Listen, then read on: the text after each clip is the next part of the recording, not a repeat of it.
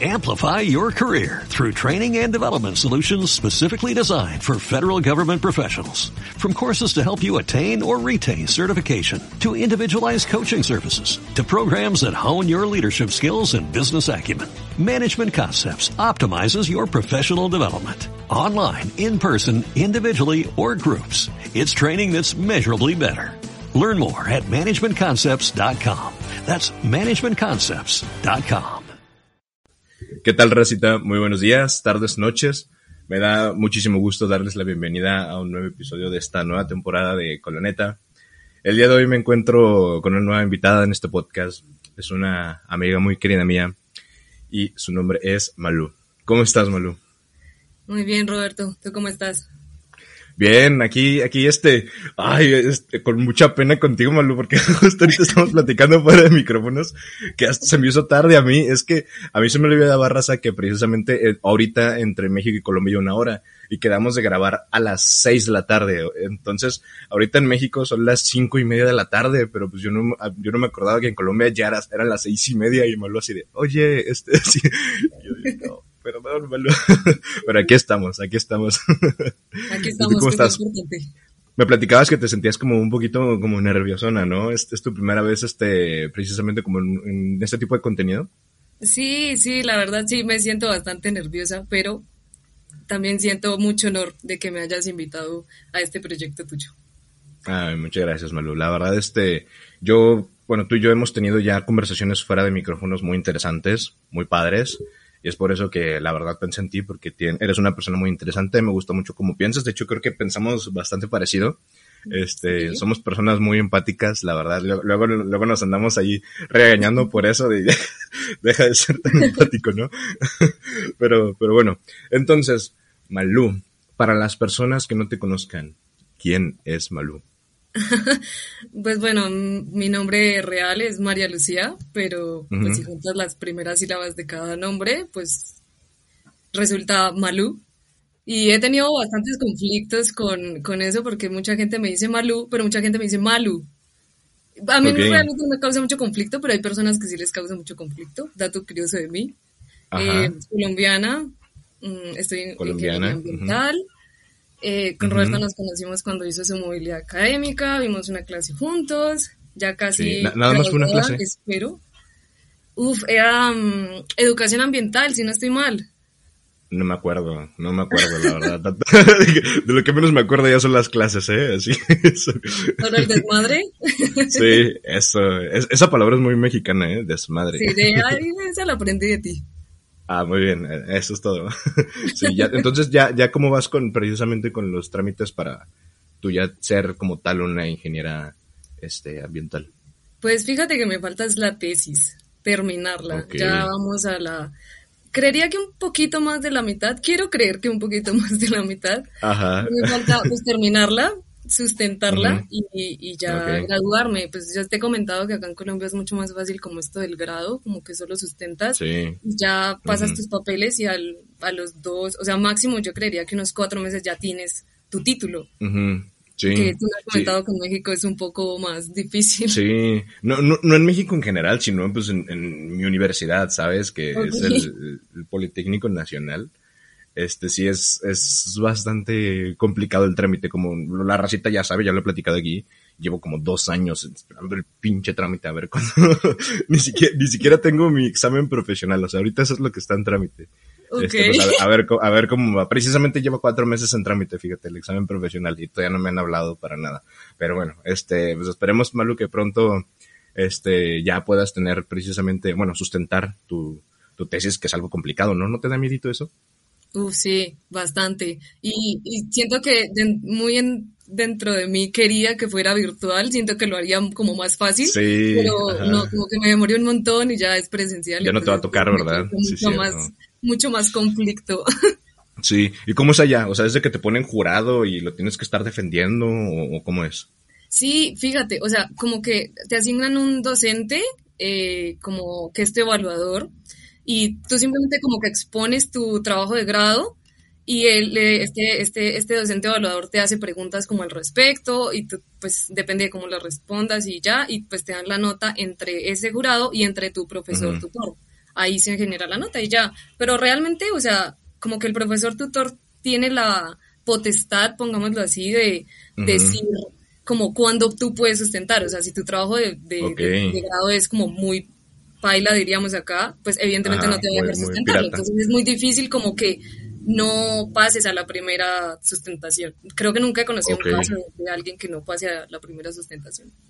O sea, o sea, ya necesitaría hacer un trabajo muy, muy, muy paila, ¿no? Así como dicen ustedes allá. Exacto, exacto, como para mm. que tengas que corregirlo o cambiarlo, también puede ser, no sé. Mm, mm. Pues no, mira, esperemos que no sea el caso, malo. no, no, Le estaba echando ganas. La estás haciendo con Dai, ¿no? Si mal recuerdo. Sí, con Dai. un saludo a Dai, si es que está escuchando, también. un saludo a Dai este, también.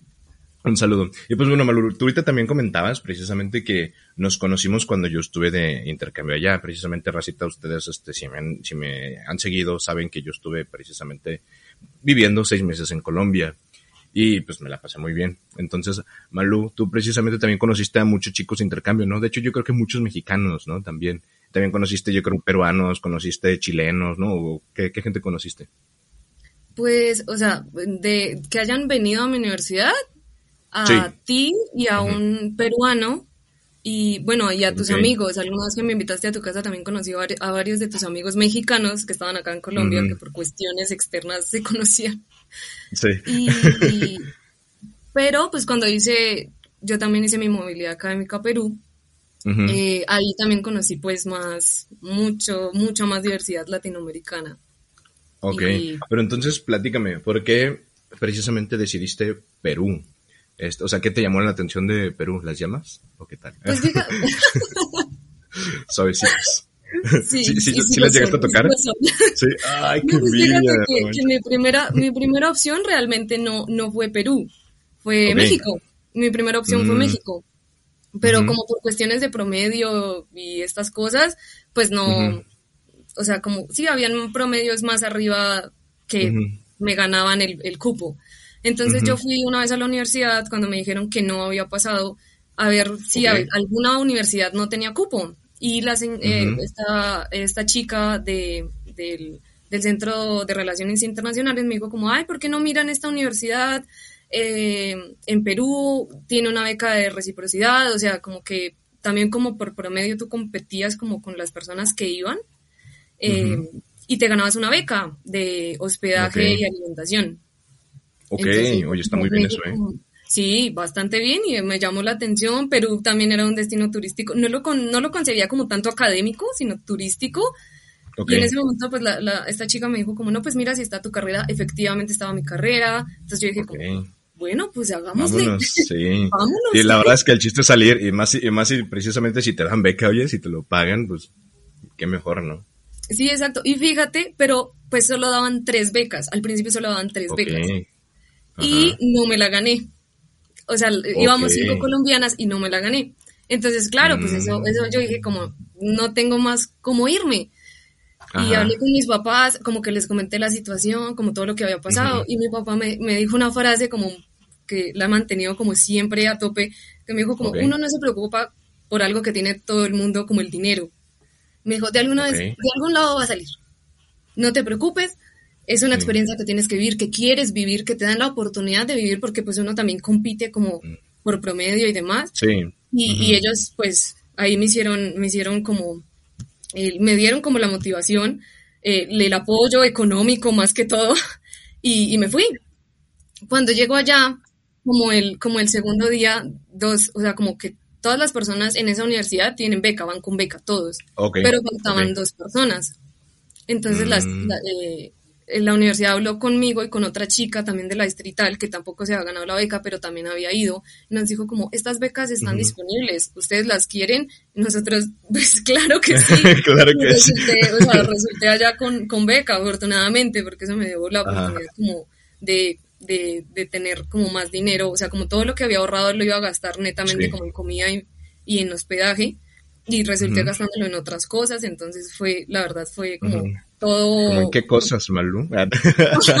en parra, viajes. Viajes, viajes conocer llamas. sí, sí, sí. Entonces, entonces son suavecitas las llamas. Sí, sí, su pelaje es muy lindo, pero son más suaves las alpacas. Sí. Me gustan, sí, ah. son más suaves las alpacas, me di cuenta. Son, son las que están abajo del cerro en Monserrate, son alpacas, ¿no? Creo. Uf, fíjate que no sé. Creo que no, no me he fijado bien. Ajá. Ah, bueno, es que yo, yo, sí he llegado a acariciar un, me gusta creer que era una llama, pero eh, era una, llama pirata. Creo que era una alpaca, pero así estaba suavecita.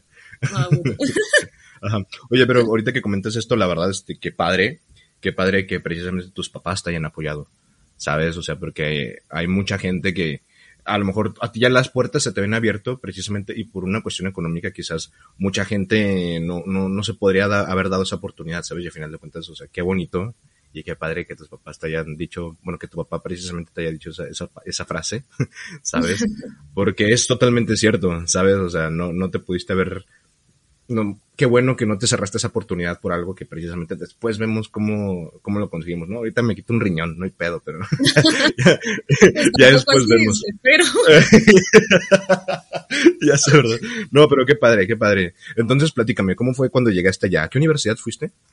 a una universidad que se llama Universidad Nacional Jorge Basadre Grockman, que queda en, en, el departamento de Tacna, que es al sur del Perú, o sea, limita literal con Chile. Es ese, esa, esa, sí, o sea, la, la ciudad donde yo llegué es el límite con Chile.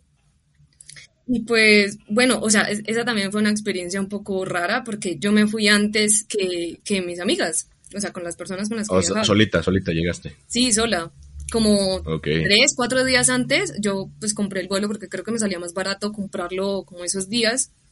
Entonces que pues yo viajaba sola, era mujer, colombiana, joven, o sea, y en migración, o sea, me hicieron tantas preguntas. Sí, son, son feos los de migración con los colombianos, ¿eh? Sí, bastante. O sea, yo no, o sea, no, no lo o sea, no lo vi tan real como hasta ese momento, como que en el momento no me, o sea, yo creo que no me querían dejar pasar, me querían llevar a otro lado. No fue, pero afortunadamente como que yo, yo, yo tenía la carta de admisión de la universidad, tenía como, como un certificado de dónde había conseguido los dólares, o sea, sí como que como, como por eso mismo, por el mismo estigma que existe ante las colombianas más que todo, eh, como que sí iba a preparar, entonces pues realmente no me podían decir nada y pues pasé afortunadamente pues más o menos fácil, después de un interrogatorio. tres horas de interrogatorio, ¿no? Ahí encerrada. no, pues fueron como, fueron como, sí, siempre fueron como 10 minutos ahí con la persona de migración, pero parce, o sea, esos, esos 10 minutos se te hacen eternos, eternos. sí, sí, me imagino. Me acuerdo que precisamente cuando Boris y yo regresamos a, a México, veníamos con nuestras playeras de Colombia y solamente por eso nos detuvieron y nos checaron todas las maletas, que igual, o sea, ni teníamos nada, pero igual se pone nervioso uno ahí tener que le estén haciendo escáner ahí al, me acuerdo que teníamos un refresco, la colombiana, le estaban escaneando a ver si no, ay, perdón, le pegué el micrófono, a ver si no, este, llevaban cosas ahí, a ver si no llevamos cosas ahí, y sí, la verdad, este, me han platicado también precisamente amigos colombianos que han venido por lo menos a México, que son bastante duros, entonces sí, la verdad es, es algo feo el trato que les dan precisamente en, en migración en muchos países lastimosamente. Pero bueno, entonces pasaste por migración y luego qué más. Y tenía, o sea, tenía, tenía, allá en, allá en Perú solo existe un aeropuerto internacional que es el de Lima. Entonces yo tenía que hacer una escala, sí, en todo el país. O sea, ni siquiera Cusco, que uno diría como, bueno, Cusco es la ciudad más turística, no, siempre tienes que hacer escala en Lima, siempre. Ok. Y entonces, pues hice escala Llegaste en Lima. A Lima, ¿no? llegué, llegué a esta ciudad de Tacna y pues yo evidentemente no tenía señal, nada. Afortunadamente como el, que el señor que, que dirigía ya como el Centro de Relaciones Internacionales fue a recogerme, me llevó hasta la casa donde nos íbamos a quedar y ah, todo bien. y, y sí, y al día siguiente como, como que me dijo como, mira, acá puedes eh, cambiar tus dólares, acá puedes eh, retirar como tu dinero, no sé qué. Y muy amable. ¿En Perú se maneja el dólar? Perdón. Dime. ¿En Perú se maneja el dólar? No, se manejan los soles. Ah. Pero pues, yo llevaba dólares precisamente pues para, para irme a una casa de cambio. Cambiarlos, ¿no? Cambiarlas. Entonces me dijo como, mira, acá está la casa de cambio. El primer día pues me acompañó a, a, cambiar. Eh, me dio como una vuelta así como a la plaza principal y ya me dijo como, mira, acá está la universidad y no sé qué, y no sé cuántos. Me llevó a comer como allá un restaurante de la universidad, me presentó, No, no era como, no, no la verdad no me acuerdo cómo, cómo se llama, pero estaba súper delicioso porque la comida peruana 10 de 10. No como comida mexicana como para compararlo, la verdad. Sí, sí, pero sí he escuchado la verdad que la comida peruana es, muy deliciosa. Sí, me gustaría probarla, la verdad también. Uf, sí, o sea, tienes que probar. Sí, mira, perdón, pero mejor que la colombiana sí es. Perdón, pero la, comida colombiana siento que, es como muy sana, ¿sabes? siento que le falta como esa, esa grasita o esa, no sé, ¿sabes? Yo como el arrocito blanco, ¿sabes? El, la papa así ah. siento, siento que todo muy sano, todo muy, muy bonito, mucha fruta, ¿sabes? Como que le falta lo, lo bueno, la grasa, lo puerco acá que comemos por, por lo menos por acá en México, ¿sabes? pues bueno, sí, no, Sí, tienes razón. O sea, uno va como a un almuerzo casero, corrientazo lo llamamos acá, eh, y sí es muy, muy balanceado, creería yo. O sea, es como, como un grano, el arroz, la proteína, la fruta. No justo, sé justo, sí, justo. Sí, sí tienes razón. Pero, digamos, ah, hablando ya acá en México, gran parte somos obesos, ¿sabes? Ya en Colombia casi todos son delgados, o sea, también está como la prueba, ¿sabes? Pues, pues, no sé, yo también conozco hartas, hartas personas obesas y tampoco es como que nuestra alimentación sea, bueno, es que también hablábamos que días con, con, con mis compañeros del trabajo que es que acá la comida rápida realmente no es barata, es muy cara a comparación, o sea, porque se supone que la comida barata tendría que ser como como algo más asequible y realmente no lo es. Acá la comida, la comida rápida es, es bastante costosa, es, es, casi un lujo, diría yo. Entonces tal vez como por eso mantenemos mm. nuestra... Sí, puede ser, fíjate, sí es cierto. Acá... Ajá, sí, fíjate, sí es cierto. Acá en México normalmente la comida rápida es más barata a veces que comer sano. Comer sano sí es más caro acá. Fíjate, tienes razón, no lo había visto desde ese punto. Pero bueno, regresando a la, a, tu experiencia, precisamente, ¿qué, comida peruana probaste? Si probaste cuyo, me da curiosidad. No, fíjate que no. No probé. ¿Por qué? ¿Te, llegaron a ofrecer? Claro, o sea, o sea, uno diría como que es típico, pero es caro. Igual que el, ceviche, el ceviche solo lo probé dos veces y una vez fue porque la universidad nos invitó como a todos los de intercambio y nos dio ceviche. Y la otra vez fue porque fuimos a como a un mercadito y pues era caro, pero pues no tan caro. Y, y, teníamos como ganas de ceviche y digamos que nos dimos como ese lujo, pero es que son comidas caras, la verdad. O sea, y, y de hecho, pero tiene como mucho más variedad de comida muy rica y a todos le tienen nombre. Pero en este momento no me acuerdo de muchos, de muchos nombres. Yo solo comía, no preguntaba. Tú probaste todo, ¿no? Ajá.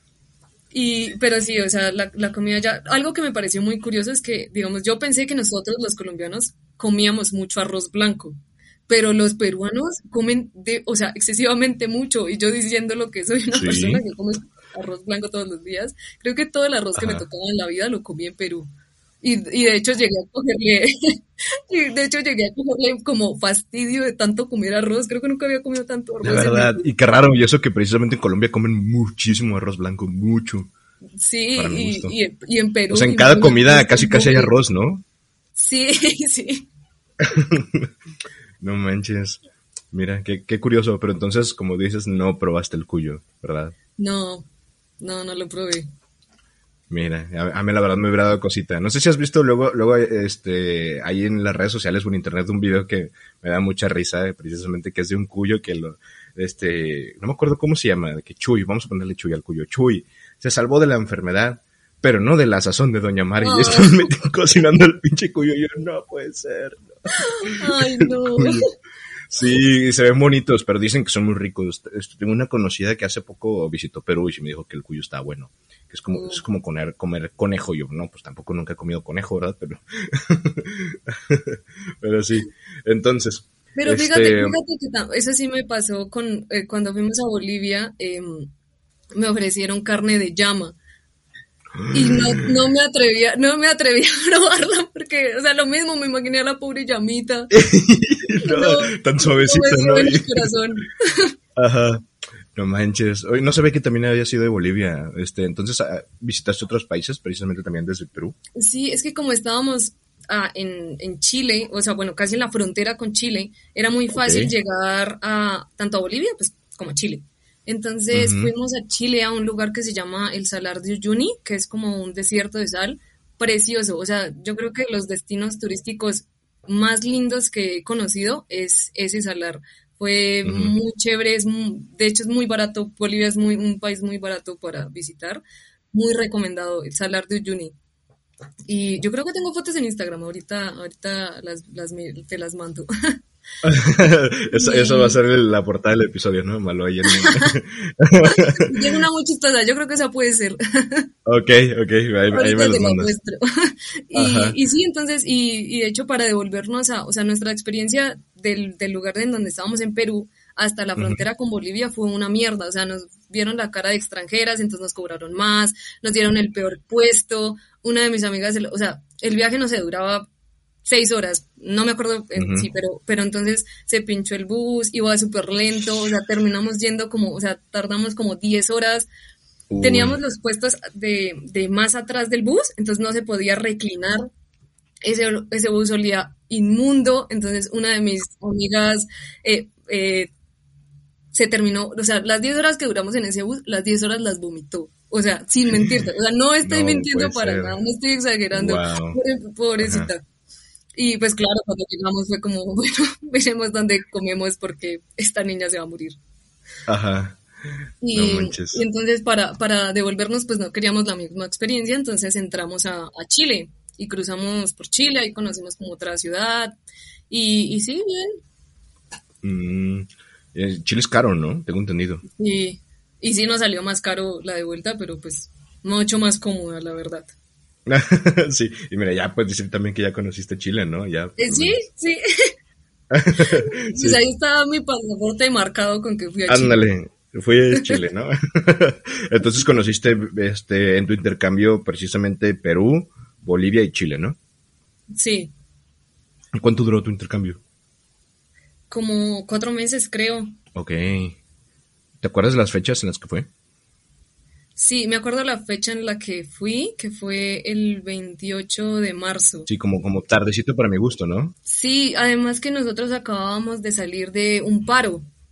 Entonces, como que nosotras ah. salíamos del paro y como literalmente a la semana iniciábamos clases allá, y em, cuando, cuando regresábamos, me acuerdo mucho que nos tocó ir a la universidad porque ya nos tocaba pagar como el pago extraordinario de la matrícula, porque no había, como no habíamos culminado este semestre allá, no, no nos pudieron generar la matrícula, no, eso fue todo un desorden, pero al final sí nos cambiaron al pago ordinario y nos dieron como un poquito más de tiempo y, y alcanzamos como a pagarlo pues mm, barato, pongámoslo.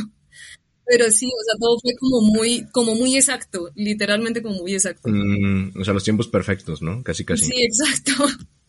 Mm, mire, ¿y cuando regresaste ya no estaba el paro? Ya no, ¿verdad? No, pero pues como hubo el paro, se van corriendo los semestres, se van mm. corriendo como las semanas de clase. De, de, hecho, ahorita estamos así, hasta, hasta como dentro de tres semanas terminamos el semestre que tendría que haber culminado en diciembre, ¿sabes? O sea, 2021-2 lo, hasta, lo estamos culminando hasta ahorita. Y eso, eso pasa mucho acá. Sí, justo, justo, de hecho, ahorita más, más adelante te quiero preguntar un poquito de eso, pero bueno, regresándonos ya, este, para ir cerrando un poquito ya el tema precisamente de tu intercambio, ¿qué es lo, bueno, tú dirías, que, qué es lo más valioso que te llevaste de esa experiencia? Como el, el hecho de, de que, de saber que no todo el mundo es igual a lo que uno está acostumbrado. Me llevé bastantes sorpresas como conociendo la cultura peruana, porque al principio yo pensaba que eran como muy groseros, muy agresivos, pero no, realmente te ¿Ah, das cuenta que es muy cultural. No sé, o sea, por ejemplo, yo entraba a una tienda y no sé, no sé si te pasó acá en Colombia, pero nosotros tendemos a ser excesivamente muy corteses. Entonces era como, era como buenos días, ¿cómo está? No sé qué. Y, y, la señora era como responderme como, ¿qué quiere? O sea, no, no me decía hola, no me decía nada. Y yo, bueno, le pedía y le decía muchas gracias, feliz día, que esté muy bien. Y me iba y la señora mm", ni, me, ni, ni sabía que de mi existencia. Entonces sí fue un poco chocante también con mis compañeros de clase, como que no, como que no sabían acercarse a nosotras y como que a veces era como un poco de rechazo sentíamos como un poco de rechazo, pero no, o sea, realmente como pasado un mes nos dimos cuenta que si tú le hablas a un, a un peruano, él te habla de vuelta, pero no va a ser al revés, ellos no te van a hablar a ti. Por ejemplo, no son como tan entradores, no sé. Y eso fue como muy chocante, realmente. Y, pero ya, como una vez que lo entiendes, te adaptas, conoces y es como una experiencia como muy nueva, como, y la verdad sí, sí llegué como con, como con ganas de comerme el mundo, diría, como que... Ah, qué padre que quiero conocer muchas más cosas, ¿sabes?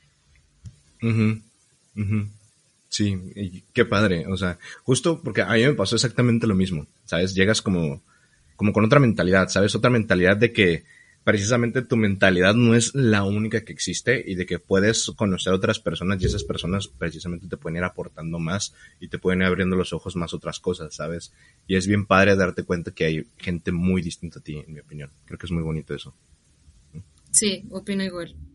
Como esa diferencia cultural que tenemos en Latinoamérica, sí es algo que la verdad sí me gustaría conocer un montón más adelante. Sí, que, es raro, ¿no? Porque compartimos el mismo idioma, bueno, gran parte de Latinoamérica compartimos el mismo idioma y pensaríamos que somos culturas este, parecidas y hasta cierto punto sí somos un poco parecidas, pero también te das cuenta que luego culturalmente somos bien distintos, justo como tú dices, ¿no? Esto que los, los peruanos son groseros cuando pues en realidad simplemente no son tan, a lo mejor tan corteses como los colombianos. También me acuerdo que este, yo también sentía eso, ¿sabes? Como que este, muy, muy, muy amables, ¿sabes? Los colombianos para todo. Este, pero ahorita, ahorita me llamó la atención que dijiste que los peruanos, este, son serios, ¿no? Yo, yo sí tengo como ese, me dio como esa impresión precisamente de los peruanos que yo conocí allá, en Colombia, precisamente. ¿Tú dirías que es, cierto o no? Sí, sí, pues yo, yo sí lo sentí así, como que son muy serios, como también un poco cerrados, pero, o sea, al principio sientes eso, pero después entiendes que todo es cultural, o sea, como que ya viviendo realmente como o sea, como conviviendo con ellos te das cuenta como por qué son así, como por qué es, o sea, y, su cultura, y da mucho gusto, la verdad, conocer la cultura. A mí me encantó mucho la cultura peruana, como todo ese arraigo que tienen hacia su país.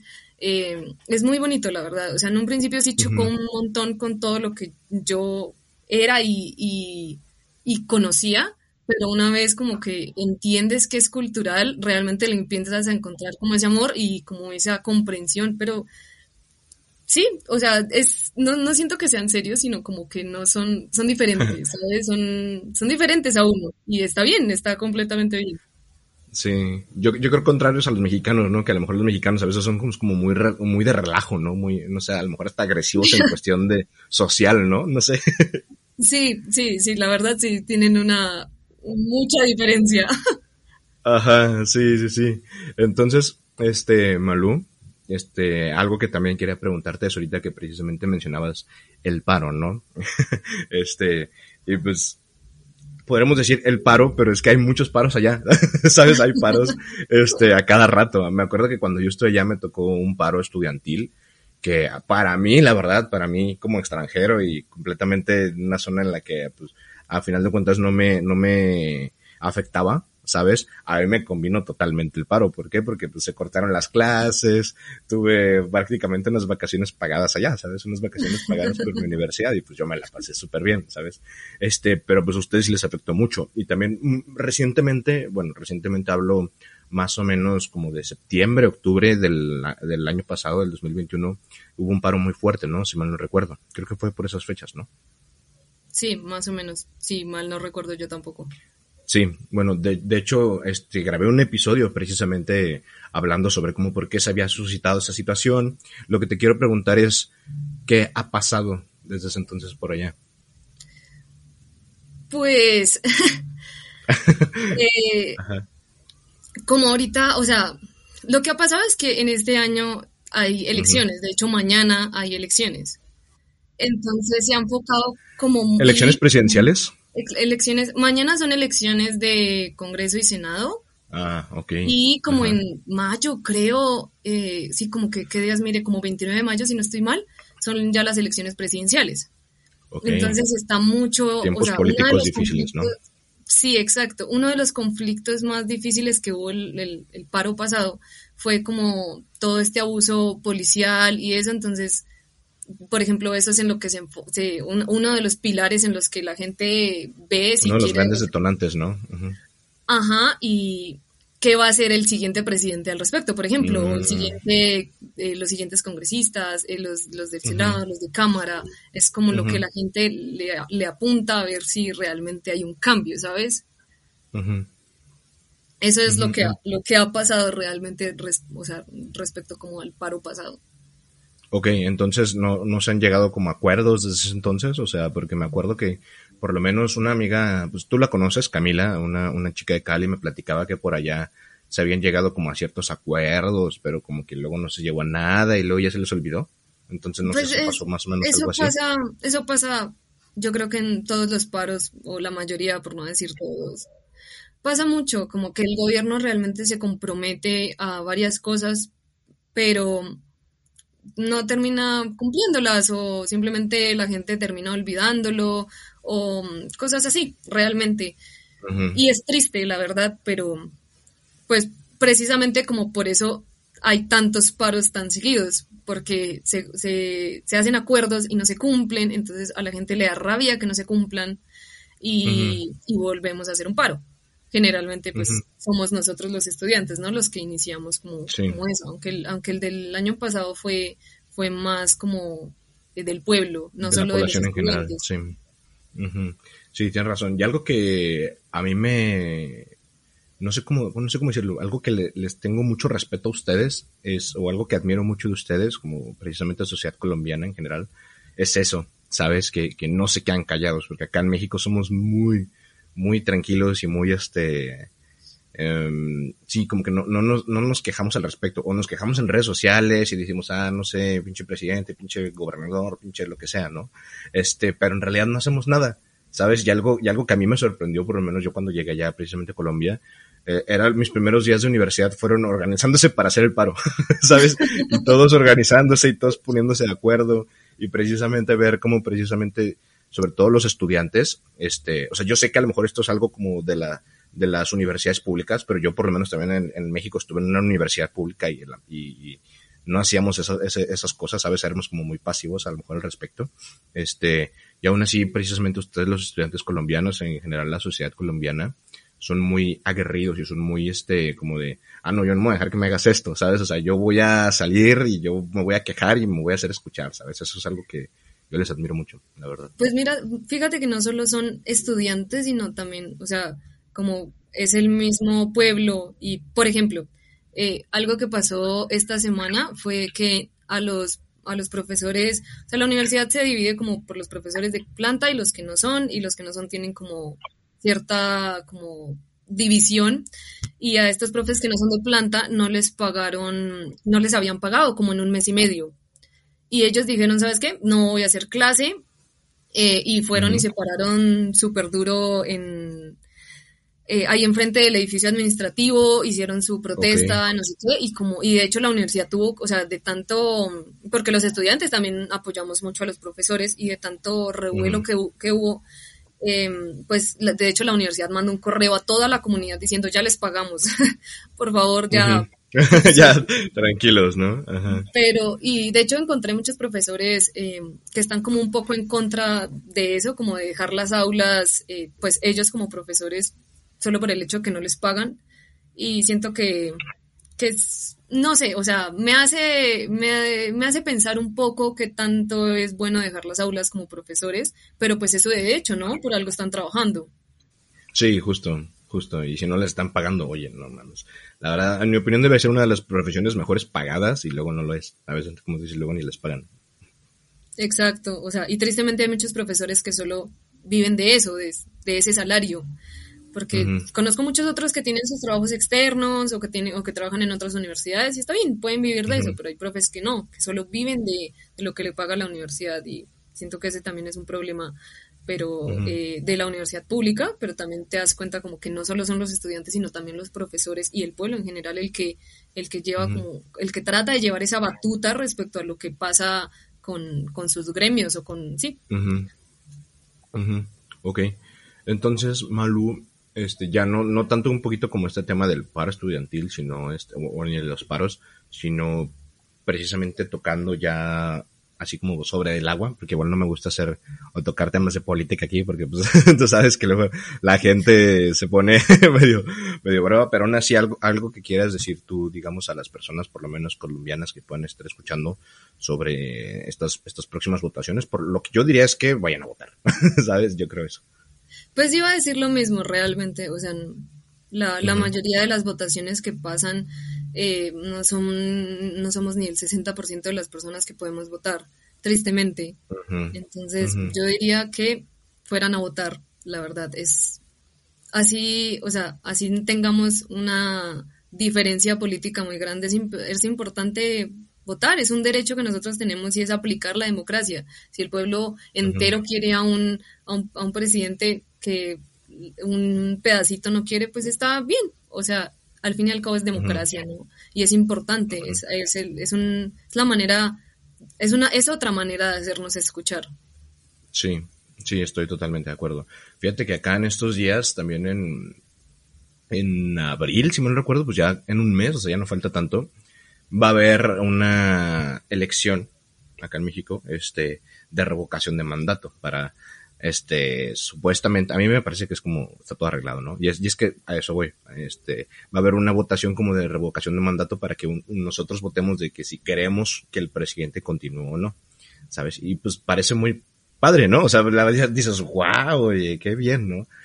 Pero, pues es que, eh, en mi opinión, ¿sabes? En mi opinión, solo mía y de nadie más, este, como que el presidente nos ha, por lo menos a mí me ha hecho perder mucho la confianza, ¿sabes? Y siento como que esto puede estar arreglado como ha, habido, a, mi parecer, otras este, votaciones como que así son como votaciones patitos, ¿sabes? Porque ni siquiera es una votación como tal, bien organizada, como unas elecciones, este, con las que se han tomado decisiones importantes, ¿sabes? Como por ejemplo acá en México se, se tomó así una votación y se llegó a la decisión de no construir un aeropuerto internacional que iba a ser pues este muy importante y, el ahorita se está construyendo uno que pues la verdad a mi parecer está muy paila y a mucha gente también le, le parece lo mismo otra gente dice piensa lo contrario y está bien no pero este, y en consecuencia eso precisamente se ha venido como una disminución precisamente en la creencia de los procesos electorales, por lo menos acá en México. Y es, es que luego es bien difícil, ¿no? Querer este, salir a votar o, salir a precisamente ejercer esto, este derecho o hacernos escuchar cuando dices, ¿para qué, no? O sea, si, si no va, o sea, si no va a cambiar nada, no sé.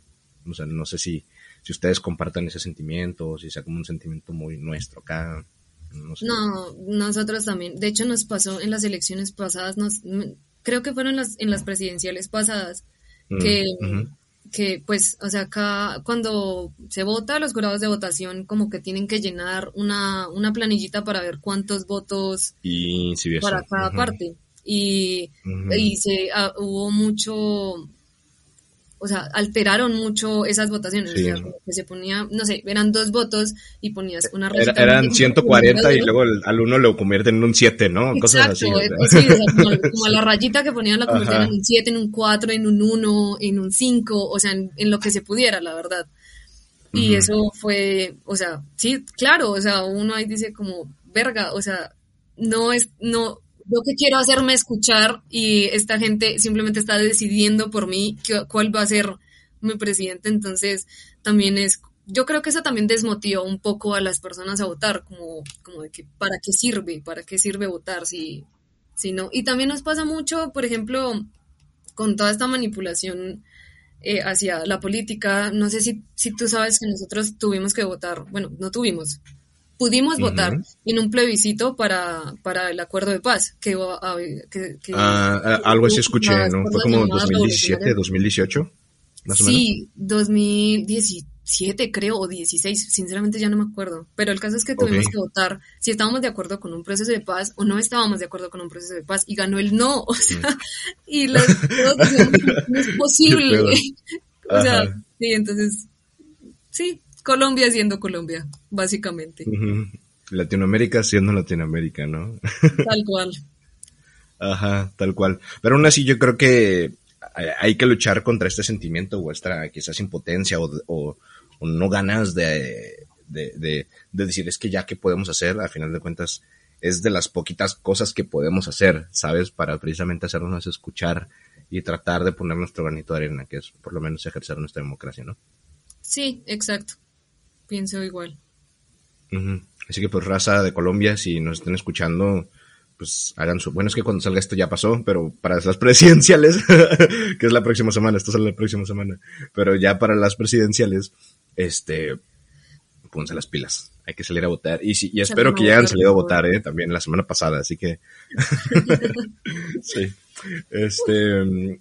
Malú, algo también que quería tocar contigo es precisamente un tema que a mí me ha dado mucho la vuelta, muchas vueltas la cabeza últimamente, ¿sabes? Y que me ha, me ha parecido como muy difícil, este, no, no difícil, ¿sabes? Sino como, este, me ha consumido mucho el pensar en ello y me ha consumido mucho, este, pues sí, me ha dado muchas vueltas a la cabeza, ¿sabes? Y es el amor propio.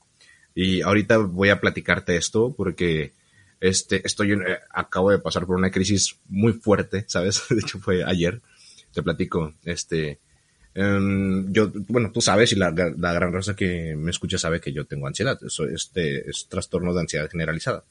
Este, y la verdad es que pues, llevaba muchos años controlándolo, bueno, no muchos años, pero mucho tiempo manteniéndolo pues bastante estable, ¿no? Sabes, ayer terminaron urgencias en el hospital y me tuvieron que sedar, ¿sabes? Entonces es como estar, estar luchando ahorita como de, este, de que sí me quiero, ¿sabes? Porque ayer tuve muchos pensamientos como de, verga, cómo me odio, ¿sabes? O sea, cómo, cómo, cómo desearía no ser así, cómo desearía no, no estar sintiendo esto, o sea, tener este trastorno, ¿sabes? Cómo, no, cómo desearía no, no, no ser yo, ¿sabes? Y, y, y como que precisamente, como que ahorita me es difícil precisamente conciliar un poquito el amor propio, ¿sabes? Y también le ha dado muchas vueltas a la cabeza porque hace poquito también, este, si te platiqué, tú lo sabes, este, estuve, este, no saliendo con una chica, pero estuve en pláticas con, con una chica en la que tuve que poner primero el amor propio y, el, y, y, me dolió, ¿sabes? Y es que es tan difícil, ¿sabes? ¿sabes? Es tan difícil conseguir el amor propio, es tan difícil hacerlo. Entonces no sé qué tú piensas precisamente del amor propio, no sé qué piensas precisamente de la salud mental, pero primero que nada del amor propio. Pues primero que todo quiero preguntarte, ¿estás bien? Estoy bien, sí, sí, no, no me pasó nada, o sea, fue un... Fue un no, no digas que no crisis. te pasó nada porque sí. O sea, na nada grave, o sea, sí, pero no, no nada que pudo haber puesto en riesgo mi vida. A eso sí. O sea, sí, terminé en el hospital. ¿sabes? Me terminaron sedando como tal, como un caballo. pero, si quieres, ya, después de, de, de, terminar esto, hablamos más de, de eso. O aquí no hay problema. Esto es, esto es el libro abierto. Sí, no. No, pues, o sea, no solo, solo quiero saber que estés bien. Y Estoy bien, sí, sí, sabes, sí. Ahorita... Y que sabes que si necesitas algo, lo tienes a mí también. Que yo sé que es muy recíproco. Sí, ay, gracias, Malu.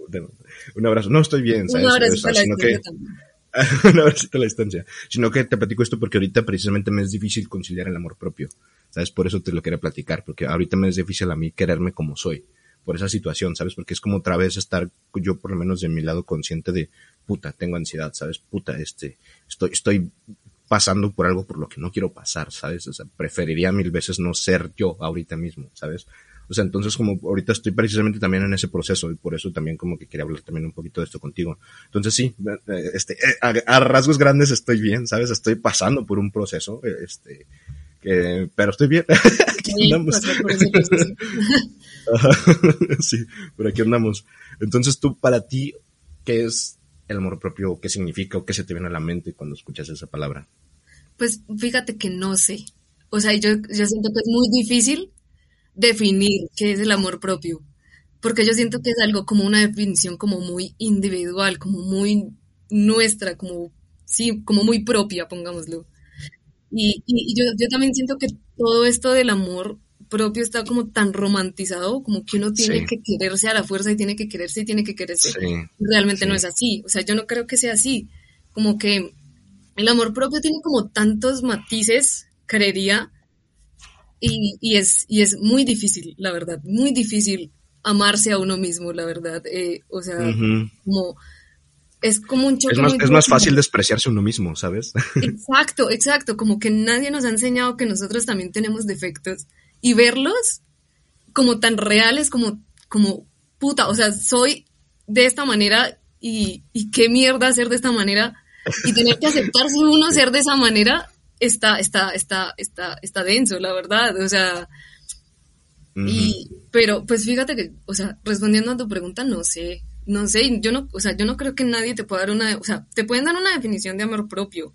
Por ejemplo, no sé, Ujú. te doy ejemplos porque yo no sé la definición de mi amor propio. Estaba, eh, tú, tú sabes que también yo, yo salí de, de una relación hace muy poco Ujú. y, y uf, siento que voy a llorar, perdón. no te preocupes. Y, y, y bueno, o sea, dentro de todo esto, como que traté de ocuparme la mente, entonces estaba con la tesis, estaba con el trabajo, estaba con, con, yo pertenezco también a un grupo orquestal, entonces estaba con eso, y tras del hecho, la ruptura. Entonces, como que eh, hablando con mi psicóloga un poco, yo le comentaba como todas estas preocupaciones de que no, o sea, como que tenía tantas cosas y al mismo tiempo no pude hacer nada. O sea, como que en el trabajo esa semana me acuerdo mucho que me habían regañado, como que no me rendía una mierda, eh, no había estudiado nada de lo que me tocaba para, para, para esta orquesta, no había hecho nada de la tesis. Y, y mi psicóloga me dijo como, como, Malu, o sea, tú tienes tantas cosas y además tienes una ruptura, no sientes que te estás exigiendo mucho porque no eres mm. más flexible contigo misma.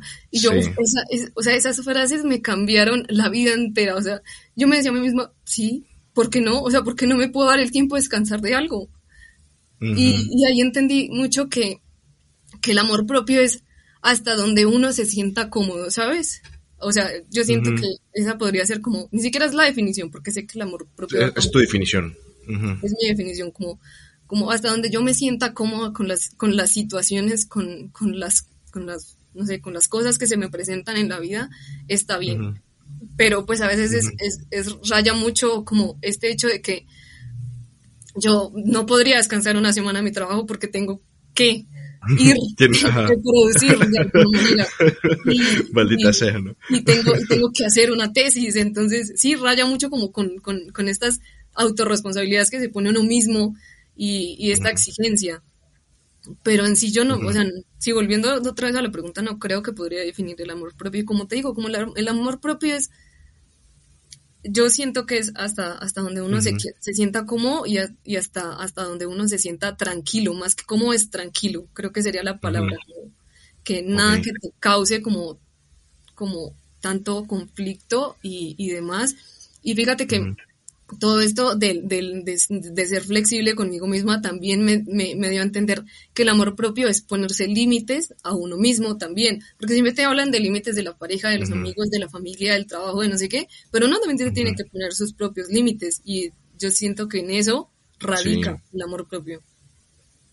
Tienes, tienes mucha razón, ¿sabes? Y ahorita escuchándote me quedé pensando, yo creo que a tu definición, que es o sea, la comparto muchísimo. Yo creo que le añadiría también el amor propio es no, no quizás amarse a sí mismo, ¿sabes? Sino conocerse a sí mismo, irse conociendo cada día un poquito más, ¿no? Justo como tú dices, ir conociendo tus límites, irlos poniendo, ¿sabes? A lo mejor como tú dices, ¿sabes qué, Malu? Estás pasando por muchas cosas, este, no tienes por qué exigirte tanto, ¿sabes? O, o en mi caso, ¿sabes? Este, yo la verdad es que, este, por lo menos hoy en la mañana me sentía como mierda por decir, ¿sabes qué? Puta, ayer hice pasar un episodio muy feo a toda mi familia, ¿sabes? Porque, oye, me tuvieron que llevar en es un hospital, ¿sabes? Este, y todo el mundo estaba como de pelos y, y dice, yo por, por mí, ¿sabes? Y le dije, oye, mi mamá, oye, mamá, perdón porque por una estupidez mía, este, los hice pasar un mal momento y me dijo, no, no vuelvas a decir eso porque pues, no es ninguna estupidez, ¿no? O sea, y, fue como, ay, ¿sabes? O sea, yo creo que ahorita... ahorita enteramente con ella. este, y yo creo que ahorita precisamente también escuchándote, me, doy cuenta que quizás, o sea, ahorita yo mismo no estoy como tan, este, no, no me amo, quizás ahorita mismo, ¿sabes? Este, ahorita me da, me da incluso a veces coraje tener o caer en cuenta que tengo este padecimiento, que a veces no lo puedo controlar, sino que decir, ¿sabes qué? Por lo menos ya ahorita tengo más herramientas para, para si se vuelve a presentar, ya saber qué voy a hacer, ¿sabes? O, ya sé que esta, esto que me pasó no es, no es este, no es, no es grave, ¿sabes? O sea, yo para mí es eso como irme conociendo un poquito más, a pesar de que sea difícil, a pesar de que hay cosas de mí que me gustaría cambiar. Yo creo que todos tenemos cosas que nos gustaría cambiar de nosotros mismos. Si no es, es este, el amor propio es irse conociendo cada día un poquito más y tener el valor de enfrentarse a uno mismo. Yo creo que eso es lo, es, es lo más difícil del, amor propio, porque sí también es difícil ponerle límites a otras personas, pero para ponerle límites a, otras personas primero te tienes que poner los límites a ti mismo. y fíjate que, que, me gusta mucho la definición que diste, conocerse.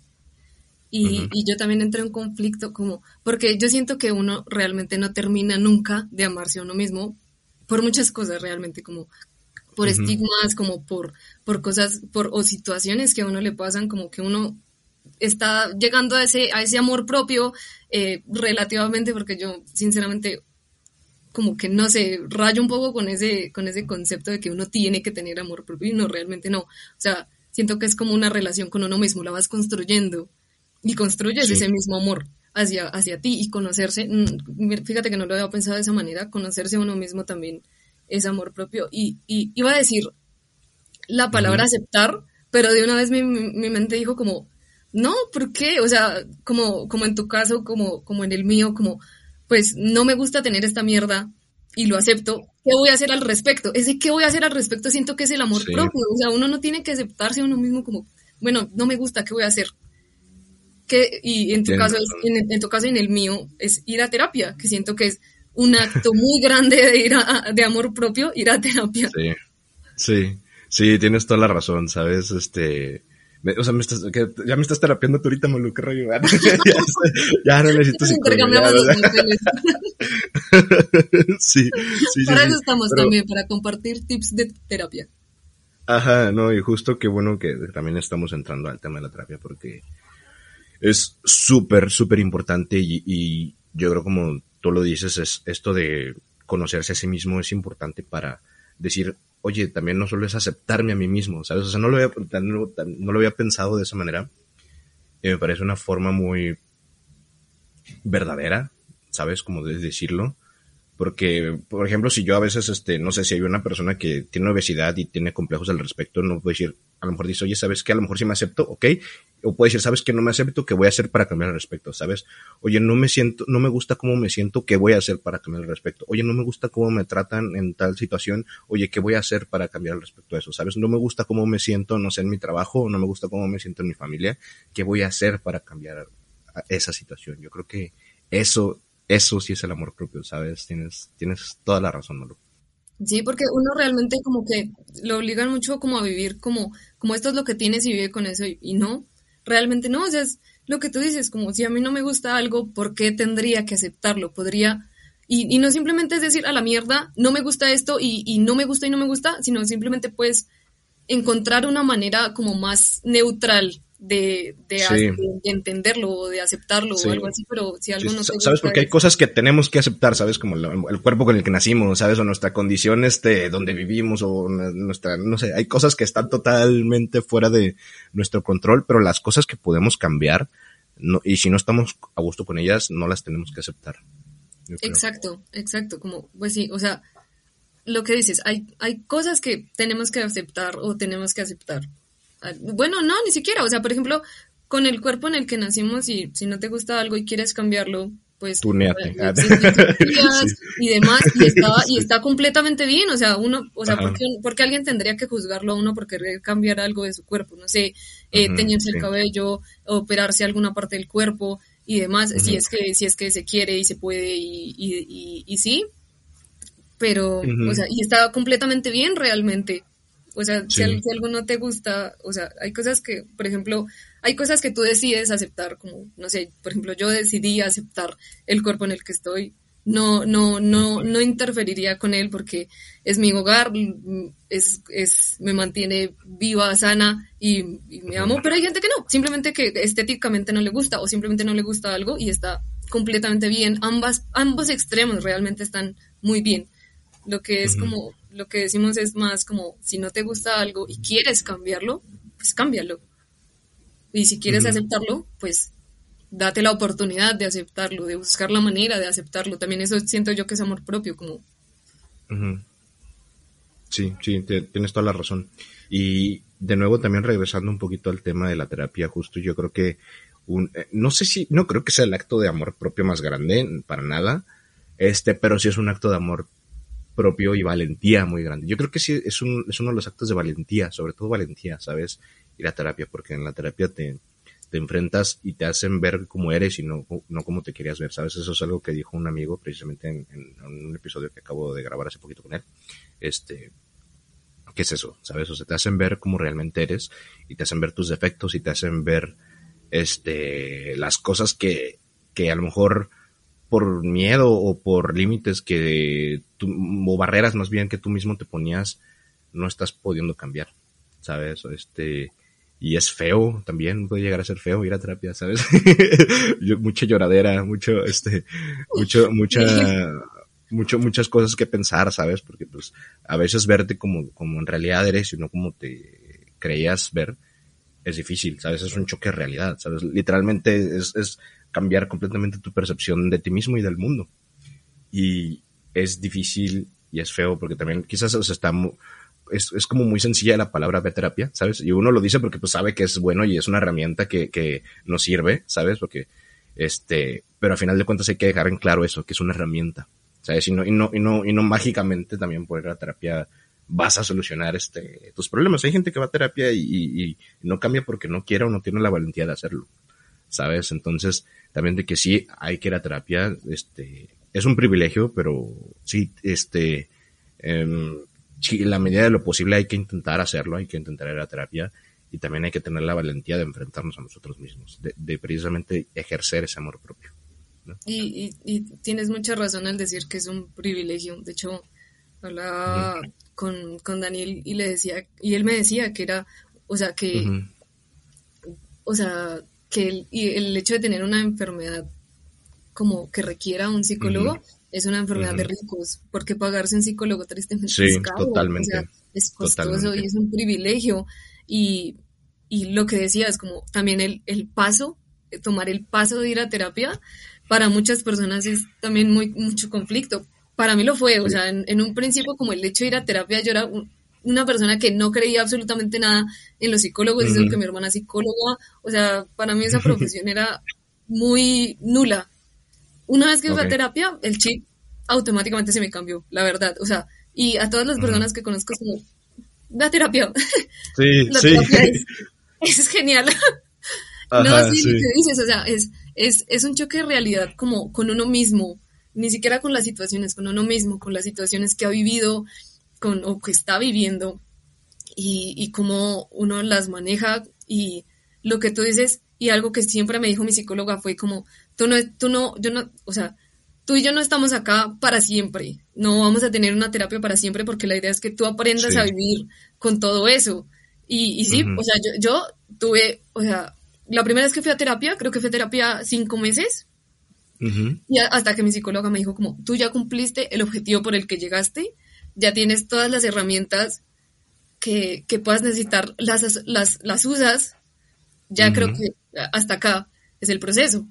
Claro, o sea, uno siente un vacío enorme porque era una persona que le daba a uno las herramientas semana tras semana, tras semana, tras semana, entonces, pero, pero yo me dije a mí misma como, sí, o sea, ella tiene absolutamente toda la razón y siento, y pues cuando volví, evidentemente pues ya eh, estoy en, otro proceso diferente, con otros objetivos diferentes, y, pero, pero sí siento que, que la terapia da, es una herramienta, como dices, o da muchas herramientas para uno sobrellevar muchas cosas. Sí, y no, solo sobrellevar, sino enfrentarlas, justo lo que decíamos, enfrentarlas. Enfrentarlas y sobre todo enfrentarte a ti mismo, que de nuevo es, la parte más, más difícil. Y también justo lo que decías, esto es, o sea, sí es, o sea, es una enfermedad para ricos, ¿sabes? Bueno, no, perdón, o sea, no, cualquier enfermedad precisamente que sea un, trastorno, sobre todo, este, psicológico, una enfermedad que tenga que ver con la mente, lamentablemente es, es una enfermedad que, este, es más complicado que tratar, yo diría que a veces que gran parte de las enfermedades físicas, ¿sabes? Porque son menos visibles, son más estigmatizadas a veces y a veces es más caro también precisamente tratar estas, estas enfermedades, sobre todo concientizar a las personas a tu alrededor es difícil al principio. Yo te voy a decir, con mi, con mi familia al, al inicio fue como, échale ganas y no sé qué, deja de estar así, ¿no? Y, y, o sea, y cómo cambió de eso a que ayer mi mamá me dijera, este, no vuelvas a decir eso porque yo sé que no es tu culpa y tú no, tú no, o sea, no es algo que tú hayas decidido de que sí me voy a poner mal, yo sé que es algo que no puedes controlar, así que no te disculpes. O sea, sabes, es, es también porque mi mamá se puso a leer y se puso, investigó muchas cosas, este. Entonces, justo por esto es, es bien complicado luego incluso hablar de ello, ¿sabes? Porque todavía hay personas como que te juzgan por eso, ¿sabes? O como que, ah, oh, ese güey está loquito, ¿no? Cuando, cuando no, o sea, solamente tengo una enfermedad, güey, así como tú podrías tener asma, ¿sabes? Yo tengo ansiedad o yo tengo a lo mejor depresión o bipolaridad, ¿sabes? O cualquier otra cosa. Sí, fíjate que hablando, hablando de eso, de la familia, en, en mi caso, pues, por ejemplo, pues mi hermana sufre de depresión. No me gusta la palabra sufrir, pero no sé cómo más decirlo. Padece. Padece, sí, me gusta más eh, depresión desde hace, creería yo que unos nueve años. y, hace poco, como el año pasado, hablaba con mi papá de, y él no entendía por qué, o sea, y de hecho me preguntó a mi, a mi mamá y a mí, y nos decía como, ¿por qué? O sea, yo no entiendo por qué Laura es así. Y nosotros decíamos así, o sea, no sé, nació así, no o sea, es algo que no puede cambiar, es algo que ya simplemente tiene que tratar. ya, y probablemente va a durar toda la vida así. Y es algo que, que mi familia, dentro de muchas cosas, ha aceptado. También que cuando yo decido ir a terapia, que no. Siento que otra vez voy a llorar, perdón. no, no, no, perdón, no, pero. No te disculpes. Eh, sí eh, como que cuando yo decido ir a terapia, que no es algo como, o sea, comparándolo, aunque no querría compararlo, comparándolo, eh, no es algo como tan grave, pongámoslo de esa manera. Pero de hecho fue mi mamá cuando yo le dijo, yo quiero ir a terapia, en ese momento yo no tenía trabajo, no hacía nada, literalmente nada, o sea, porque en ese momento creo que estaba como en vacaciones de la universidad, o ya había terminado materias, es que no me o sea, sí, como que no tenía nada que hacer. Mi mamá me dijo como, dale, yo te las pago, y yo, uff, o sea, ese apoyo tan grande de parte de ella y, y, eso fue, fue, fue, o sea, creo que se lo voy a agradecer toda, toda, toda la vida, la verdad. Y Qué padre.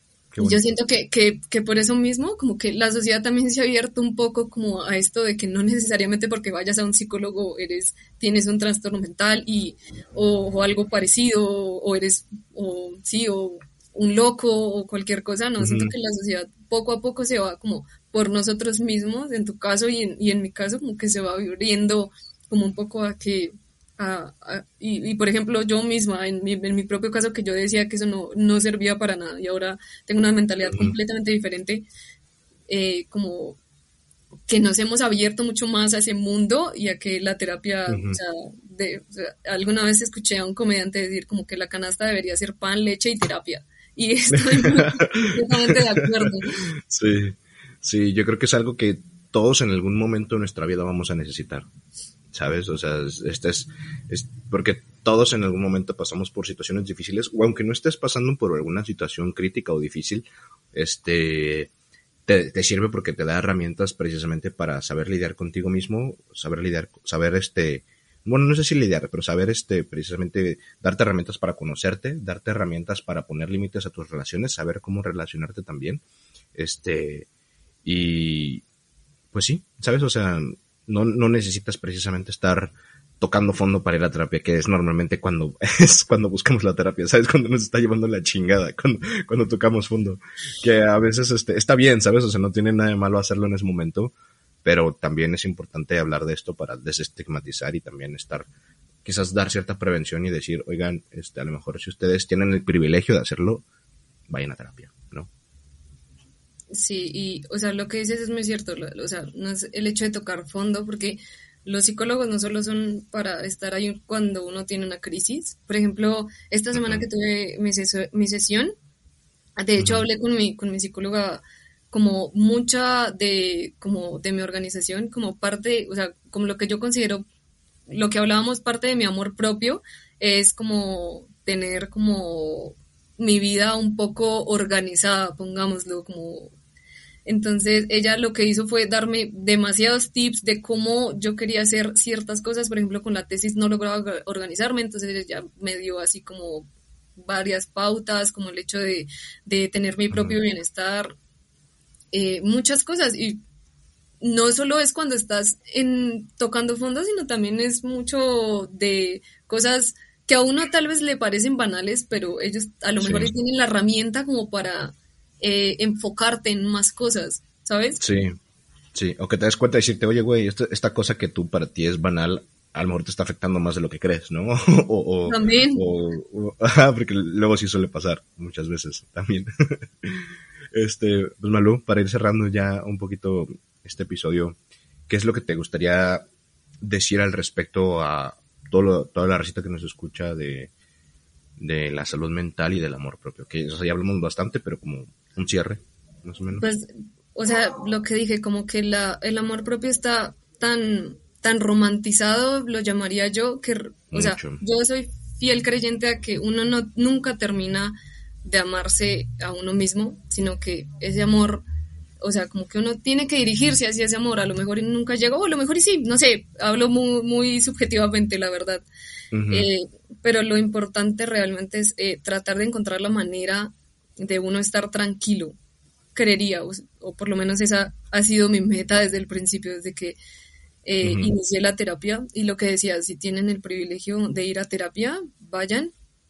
Eh, no sé cómo funciona la salud en, México, la verdad, pero acá sé que, sé que pueden haber psicólogos y demás, pero acá la salud es muy, muy denso, la verdad, para tratar de conseguir una cita y demás. Sigue Yo siendo creo que es muy clasista, ¿sabes? La salud. Exacto. Mientras más, mientras más plata tengas, mientras más dinero tengas, más vas a acceder a la salud. Que es, en todo el mundo, pero yo creo que allá es mucho más evidente, es, es muy, es muy marcado. Y, tras el hecho que no puedes eh, acceder a la salud tan fácil, que no es algo que está estigmatizado. Imagínate la salud mental, que siento yo que debería tener más, o sea, o la misma o mucho más importancia que la misma salud física. No estoy diciendo que, que, que, la gente tenga que descuidarse físicamente, sino que debería ir muy a la par de la salud Correctamente. física. Y igual, pues, no sé, o sea, que tratar como de, que todo este tema de la salud mental sea como tan normalizado, porque yo también he sentido que las personas juzgan por uno estar en un psicólogo, ¿sabes? Como que... Sí, totalmente. Como que muchas personas me han dicho, no, yo no lo necesito, o no, ¿qué, qué es eso? ¿Para qué? Un psicólogo lo mismo, como, no, échale ganas. Y, y, todo el mundo me dice como, tu vida va bien, tu vida está bien, y, y realmente no, o sea, no, tiene, no tiene nada que ver una cosa con la otra, con que uno tenga un trabajo, un estudio, una familia, una casa, comida, no significa que uno tenga que estar bien, así de sencillo. Y no significa que nuestros problemas sean menos válidos también. Exacto, exacto, como, sí, también, también iba, iba como para eso, como porque uno tiene más privilegio, pongámoslo de esa manera, entonces no te puedes sentir de la mierda porque ya lo tienes todo para el resto del mundo. Y no es así. Fuera así ¿no? Ojalá fuera así de fácil. sí, no es así de fácil. Las emociones de todo el mundo son absolutamente válidas. Y. Correcto. Y, y, sí. Ok. Ok, Malú, este, no sé si quieras dar tus redes sociales, a lo mejor, este, no sé, tu Instagram, tu Facebook. Yo diría para precisamente a lo mejor, este, alguien que tenga dudas, sobre todo a lo mejor allá en Colombia, sobre todo, este, que diga, oye Malú, ¿cómo puedo contactarme con a lo mejor un psicólogo? ¿Cómo puedo, no sé, yo no sé, si quieres, si no, o nomás que te den el follow en Instagram para cotorrear, no sé. pues mi Instagram creo que es Malú Salazar T, y en Facebook me encuentran como Malú Salazar, creo. y ya no tengo redes sociales. Ok, pues Racita, ahí les dejo los links de Malú. Este, a nosotros nos pueden seguir en Colaneta, precisamente en Spotify. Ahí nos buscan como, aparecemos como Colaneta, también en Apple Podcast, aparecemos así. En Facebook eh, está nuestra página como Colaneta Podcast. En Instagram estamos como arroba Colaneta Podcast. Este, el correo de contacto es de colanetapodcast arroba gmail.com y mi Instagram personal es Rob Alfra, A-L-V-F-R-A. Si ustedes este, sienten que tienen las ganas de venir aquí a platicar de alguna cosa, sienten que tienen ganas de contar su historia sobre todo o simplemente cotorrear y no sé, pasarme a mentar la madre, lo que sea, pues me pueden tirar un, un mensaje directo sea las redes sociales del podcast, a mi, a mi red social, este, pues con gusto platicamos. Y Malú, no te puedo más que agradecer. Primero, de nuevo, perdón por la tardanza y perdón que se me fue la onda y te, mantuve esperando un rato. Yo sé que estás ocupada y agradezco muchísimo que te hayas tomado el tiempo, de verdad. Agradezco de nuevo que también hayas sido tan sincera con, conmigo, sobre todo también con mis escuchas. Agradezco este, el tiempo, agradezco tu sinceridad y agradezco también sobre todo tu sabiduría y tu empatía. Eres una persona, como te lo he dicho muchas veces fuera de micrófonos, te lo digo también ahorita, eres una persona muy empática y disfruto mucho hablar contigo. Y te aprecio mucho, Malo, te quiero mucho. Ah, yo también te quiero mucho. No, y de verdad, lo que dije en un principio, un honor estar en este proyecto. Desde un, desde un principio, sabes que te apoyo 100% y me alegra mucho estar acá. Ah, muchas gracias, Melu. Pues bueno, Racita, este, les doy las gracias. Entonces, eh, nos vemos la próxima semana con otro nuevo episodio y que estén muy bien. Adiós. Hasta luego, Recita. Bye. Chao. Amplify your career through training and development solutions specifically designed for federal government professionals. From courses to help you attain or retain certification, to individualized coaching services, to programs that hone your leadership skills and business acumen, Management Concepts optimizes your professional development. Online, in person, individually, or groups. It's training that's measurably better. Learn more at managementconcepts.com. That's managementconcepts.com.